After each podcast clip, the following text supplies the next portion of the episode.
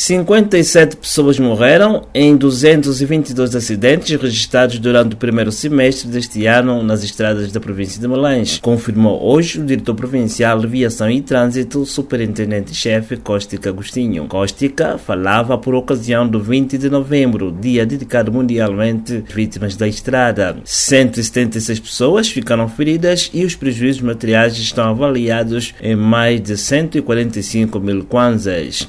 De Malães registrou 222 acidentes, causaram 57 mortos, 176 feridos e danos materiais calculados em 145.594 pontos. Houve diminuição em mortos 18 e nos feridos 226. Assim como nos danos materiais, também houve diminuição de 88.592 500 pontos. Comparativamente ao ano de 2014, em que as autoridades policiais registraram 149 mortes em 628 acidentes de viação que produziram mais de 800 feridos e prejuízos materiais estimados em mais de 130 milhões de kwanzas, o quadro é atualmente reversível, com o fim do serviço mototáxi com motociclos com menos de 100 centímetros cúbicos. Há dois anos atrás, a média diária era de 1,7 acidentes. Na província de Melange, as estradas nacionais 230 que liga esta capital com a província da Lunda Norte e Kwanza Norte são as mais sinistradas